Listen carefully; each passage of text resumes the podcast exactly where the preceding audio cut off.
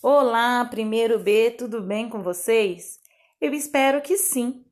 Vamos ouvir o podcast de leitura da Pro? Peguem os livros e vamos lá.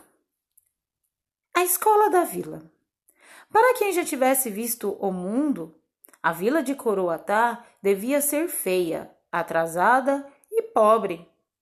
Mas para mim, que tinha vindo da pequenice do povoado, foi um verdadeiro deslumbramento.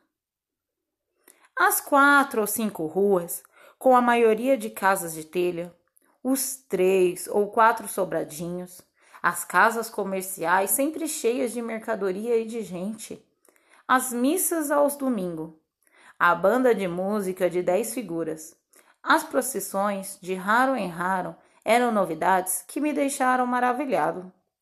A igreja acanhadinha e velha, onde os morcegos voejavam, tinha aos meus olhos um esplendor estonteante. A casa da câmara, acaçapada e pesadona, com vasto salão, onde, às vezes, realizavam festas. Parecia-me um palácio.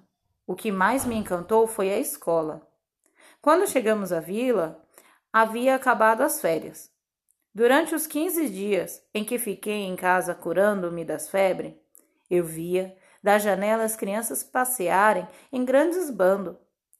A hora em que terminava as aulas, a vontade de ficar bom para misturar-me com aquela meninada alegre apressou-me a cura. A escola funcionava num velho casarão de vastas salas, que devia ter mais de meio século.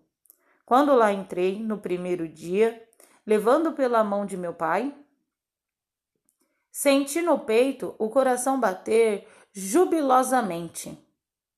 Dona Janoca, a diretora, recebeu-me com um carinho com que se recebe um filho. Os meninos e as meninas que me viram chegar olharam-me risonhamente, como se já tivesse brincado comigo. Eu que vinha do duro rigor da escola do povoado, de alunos tristes e de professor carrancudo, tive um imenso consolo na alma. Espero que tenham gostado da leitura da Pro e até breve.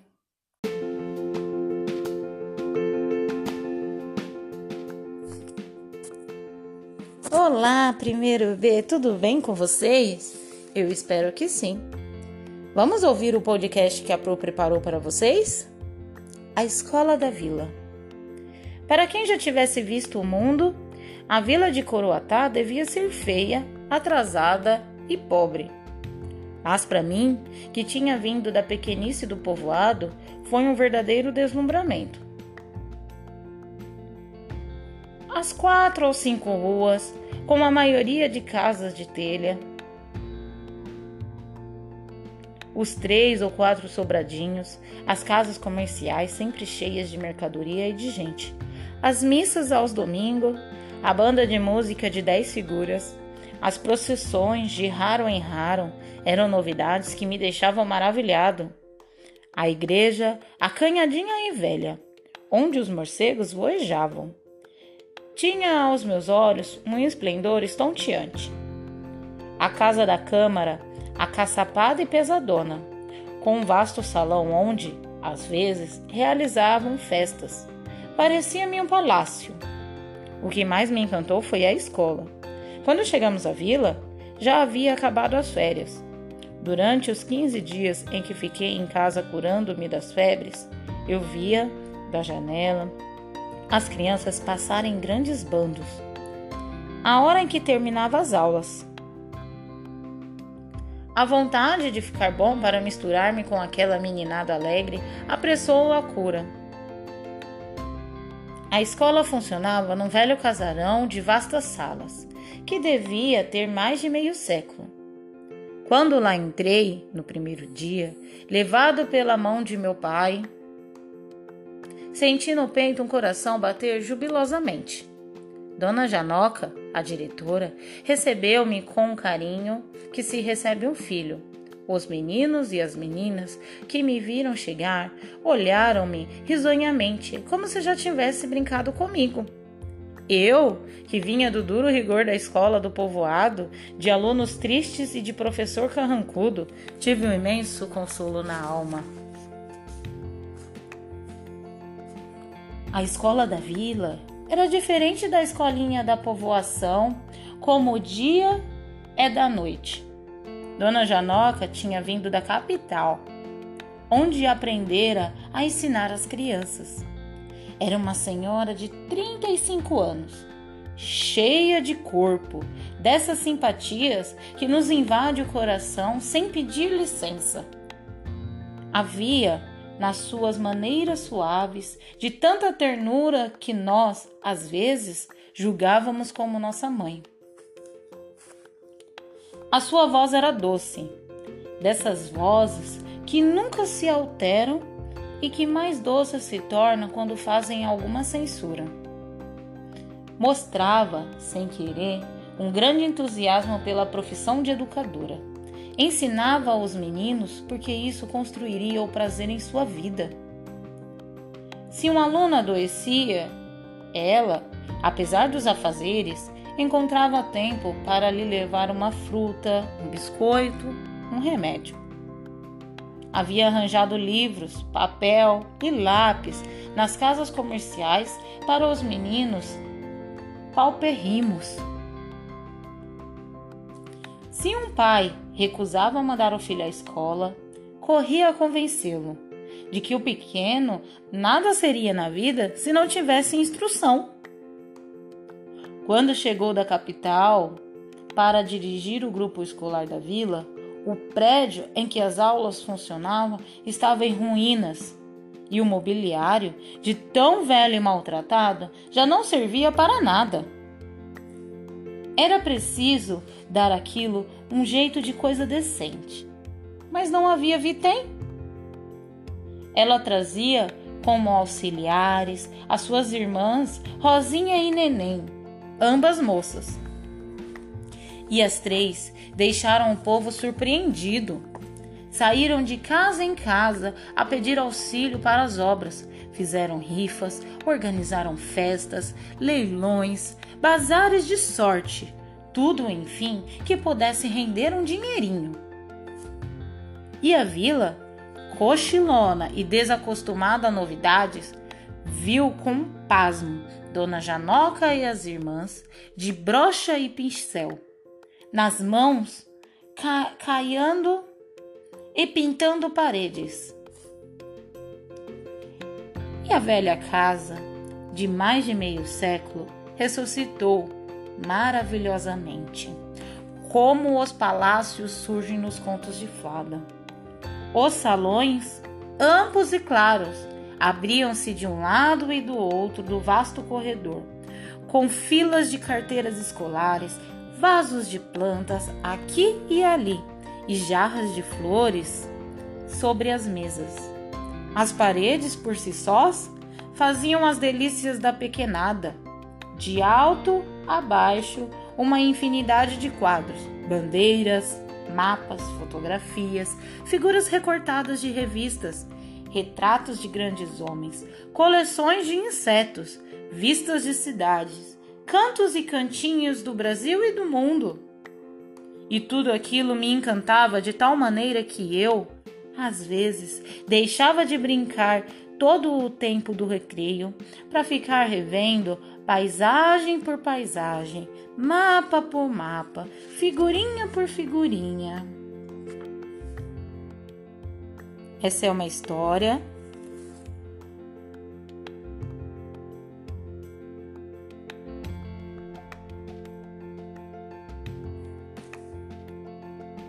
E aí, pessoal, gostou? Eu espero que sim.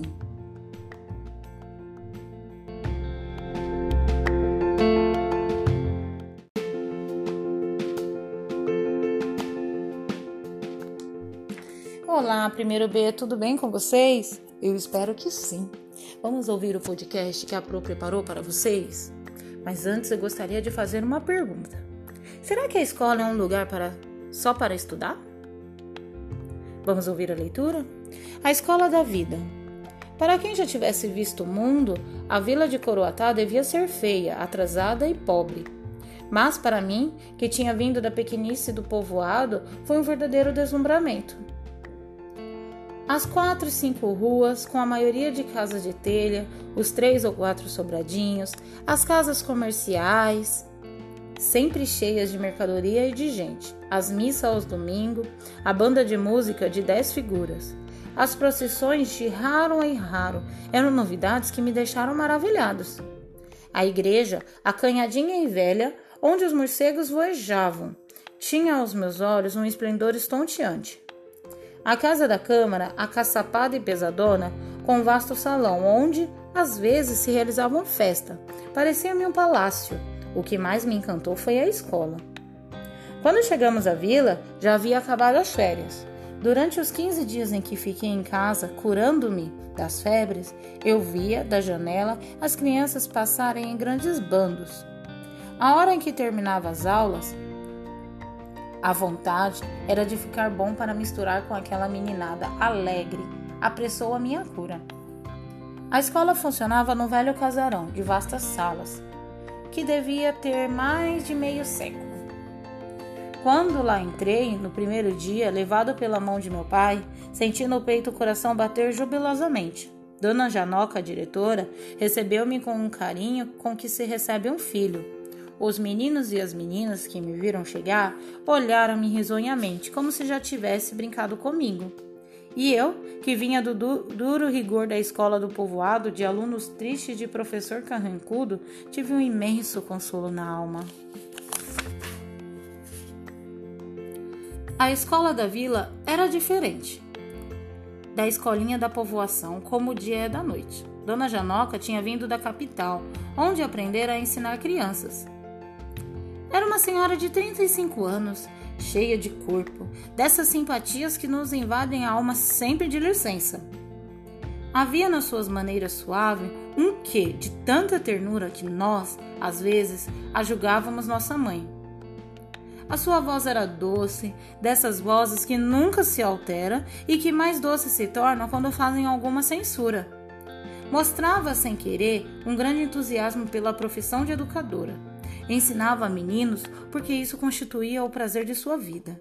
Se um aluno adoecia, ela, apesar dos afazeres, encontrava tempo para lhe levar uma fruta, um biscoito, um remédio. Vivia arranjando livros, papel e lápis nas casas comerciais. Para os meninos paupérrimos, se um pai se recusava a mandar o filho à escola, corria convencê-lo de que o pequeno nada seria da vida se não tivesse instrução. Quando chegou da capital para dirigir o grupo escolar da vila, o prédio em que as aulas funcionavam estava em ruínas. E o imobiliário, de tão velho e maltratado, já não servia para nada. Era preciso dar aquilo um jeito de coisas decentes, mas não havia vitem. Ela trazia como auxiliares as suas irmãs, Rosinha e Neném, ambas moças e as três deixavam o povo surpreendido. Saíram de casa em casa a pedir auxílio para as obras. Fizeram rifas, organizaram festas, leilões, bazares de sorte, tudo enfim que pudesse render um dinheiro. A vila, cochilona e desacostumada a novidades, viu com pasmo Dona Janoca e suas irmãs de broche e pincel nas mãos, caiando e pintando as paredes. E a velha casa, de mais de meio século, ressuscitou maravilhosamente, como os palácios surgem nos contos de fada. Os salões, amplos e claros, abriam-se de um lado e do outro do vasto corredor, com filas de carteiras escolares, vasos de plantas aqui e ali, as jarras de flores sobre as mesas, as paredes por si sós faziam as delícias da pequenada. De alto a baixo, uma infinidade de quadros, bandeiras, mapas, fotografias, figuras recortadas de revista, retratos de grandes homens, coleções de insetos, vistas de cidades, cantos e cantinhos do Brasil e do mundo. E tudo aquilo me encantava de tal maneira que eu, às vezes, deixava de brincar todo o tempo do recreio para ficar revendo aquelas paisagem por paisagem, mapa por mapa e figurinha por figurinha. E aí, primeiro B, gostaram? Eu espero que sim. professora separou um outro podcast para vocês. É só clicar na, na, no quadrinho aí do lado e ouvir.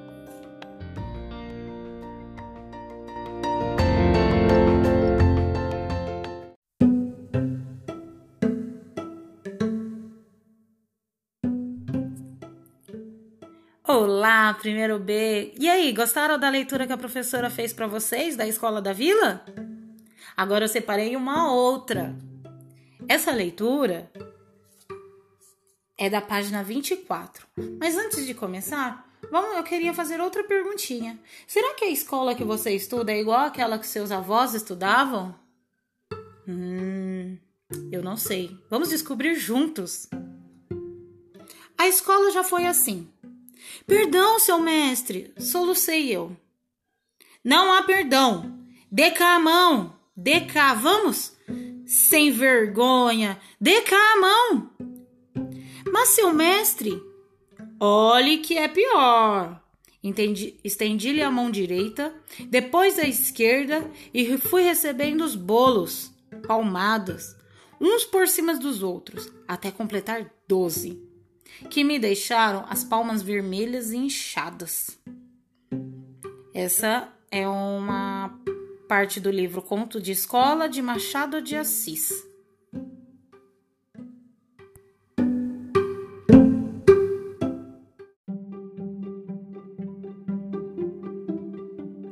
Olá, primeiro B, tudo bem com vocês? Eu espero que sim. E aí, como tá sendo esse tempo com vocês estudando? Espero que esteja dando tudo certo.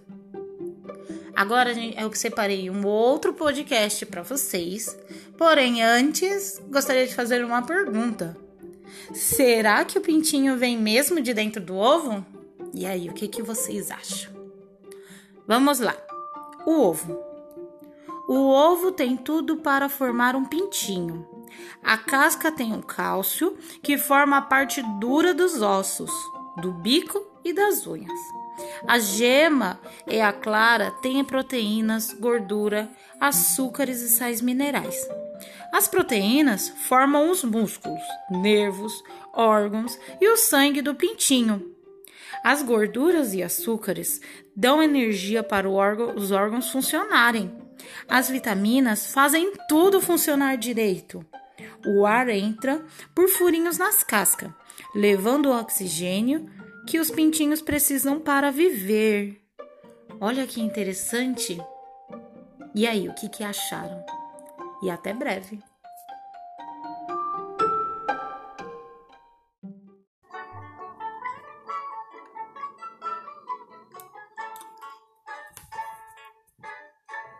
Era uma casa muito engraçada, não tinha teto, não tinha nada.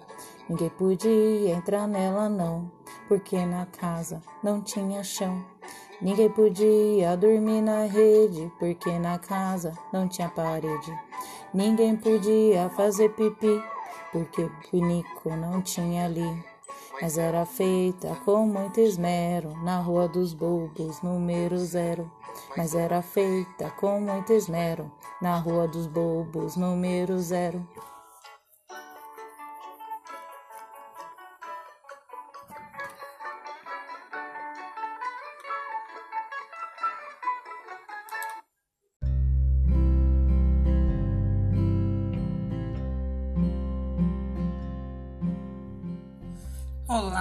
B, tudo bem com vocês? espero que todos estejam bem.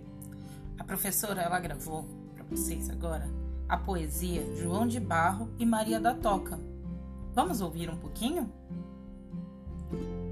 Aluga-se casinha no interior, resistente e bem construída, feita com muito trabalho e amor, para durar toda uma vida.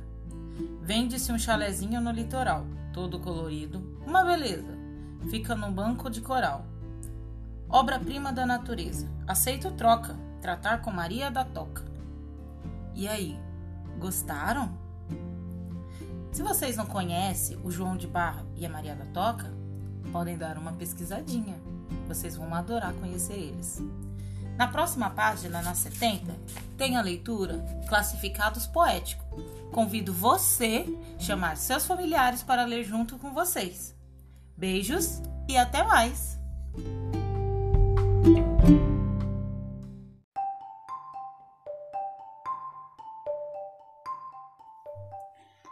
Olá, primeiro B, tudo bem com vocês? Eu espero que sim. Vamos ouvir uma leitura que a professora reservou para vocês? Mas antes, vamos refletir. Como será que os homens contavam quando não existiam os números? Interessante, né? Vamos pensar? A origem dos números. Os homens primitivos não tinham necessidade de contar, pois o que necessitavam para sua sobrevivência era retirado da própria natureza. A necessidade de contar começou com o desenvolvimento das atividades humanas, quando o homem foi deixando de ser pescador e coletor de alimentos para fixar-se no solo. O homem começou a plantar, produzir alimentos, construir casas, proteções, fortificações e domesticar animais, usando-os para obter a lã e o leite, tornando-se criador de animais domésticos o que trouxe profundas modificações à vida humana. As primeiras formas de agricultura de que se tem notícia foram criadas há cerca de 10 mil anos, na região que hoje é denominada Oriente Médio. A agricultura passou então a exigir o conhecimento do tempo, das estações, do ano e das fases da lua. E assim começaram a surgir as primeiras formas de calendário. O pastoreio o pastor tinha várias formas de controlar seu rebanho. Ele soltava seus carneiros pela manhã e, ao final da tarde, os analisava re... no retorno, verificando se algum tinha sido roubado, se tinha fugido, se perdido do rebanho ou se havia sido acrescentado um novo carneiro ao rebanho. Uma das formas de contar era fazendo a correspondência um a um, em que cada carneiro correspondia a uma pedrinha que era armazenada em um saco de couro.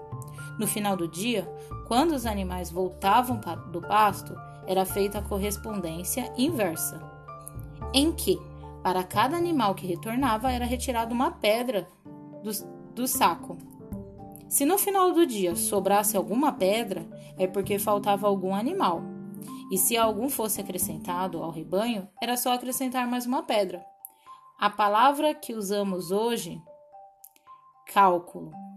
É derivada da palavra latina cálculos, que significa pedra. Esse tipo de correspondência, unidade a unidade, não era feito somente com pedras, mas também era usado com nós, em cordas, marca nas paredes, talhes de osso, desenhos nas cavernas e outros tipos de marcações. Os talhes nas barras de madeira que eram usados para marcar a quantidade continuaram a ser usados até o século XVIII, na Inglaterra. A palavra talha significa corte e ainda hoje usamos a correspondência da unidade à unidade. E aí, o que acharam?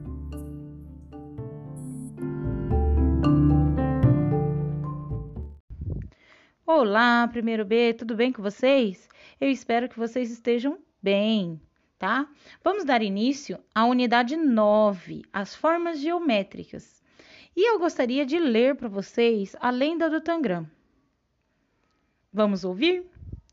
Conta a lenda que um jovem chinês despedia-se de seu mestre para fazer uma grande viagem pelo mundo. Nessa ocasião, o mestre entregou a ele um espelho em forma quadrada e disse: com esse espelho, você registrará tudo que observar durante a viagem para me mostrar na volta. O discípulo, surpreso, indagou: Mas, mestre, como poderei mostrar-lhe tudo que encontrar durante a viagem com um simples espelho? No momento em que fazia a pergunta, o espelho caiu de suas mãos e partiu-se em sete pedaços como que você vai ver na página anterior, na página 122 do livro. Então, o mestre disse: Agora você poderá, com essas sete peças, construir figuras para ilustrar o que você viu durante a viagem. E aí, galerinha, o que achou da lenda? Você acha que o discípulo conseguirá cumprir a tarefa que o mestre lhe deu? Então vamos descobrir juntos! e até breve!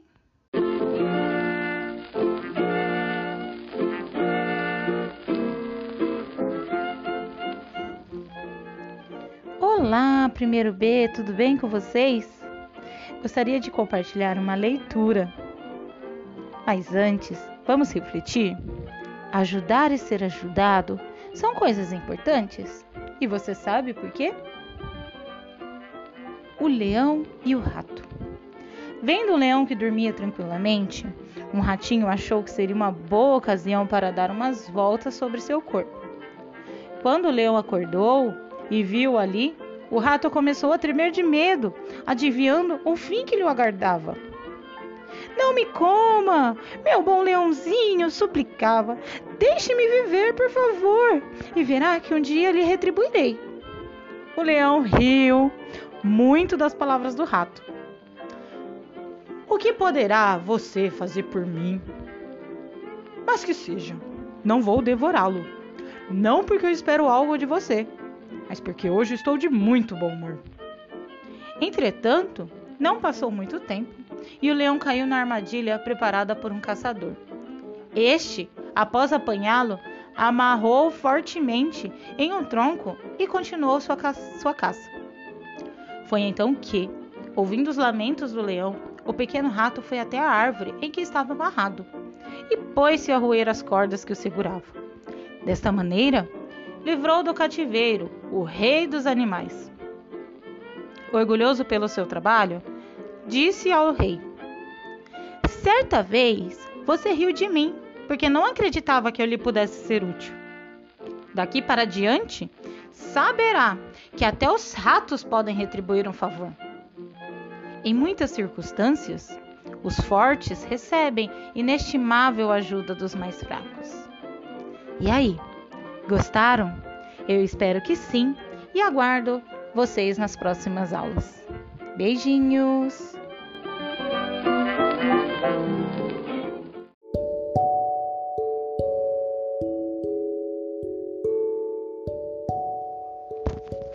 Olá, primeiro B, tudo bem com vocês? Eu espero que sim. A professora está morrendo de saudade, mas enquanto as nossas aulas não voltam, eu preparei uma leitura para vocês. Mas antes que eu comece a leitura, vamos refletir? O autor compara paisagens de dois lugares diferentes. E você, também consegue comparar as paisagens que você vê? Canção do Exílio.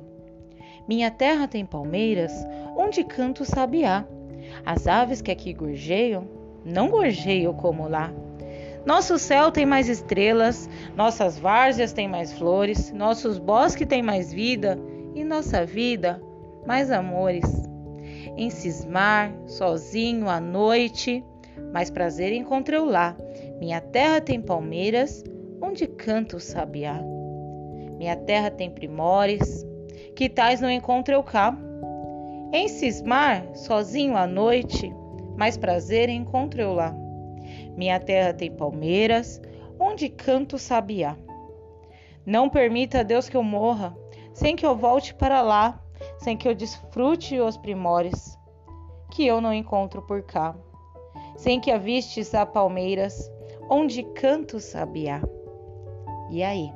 O que, vocês acharam dessa leitura? Eu espero que tenham gostado bastante. Agora, a professora quer que vocês façam uma paisagem para que eu possa ver. Essa paisagem pode ser da cidade, do campo, da praia, da imaginação de vocês ou de algum lugar que vocês foram. A professora espera muito ansiosa para ver o desenho de vocês. Pode colocar ele na caixinha de tarefas que logo logo eu vou ver. Beijinhos, galera, e até mais!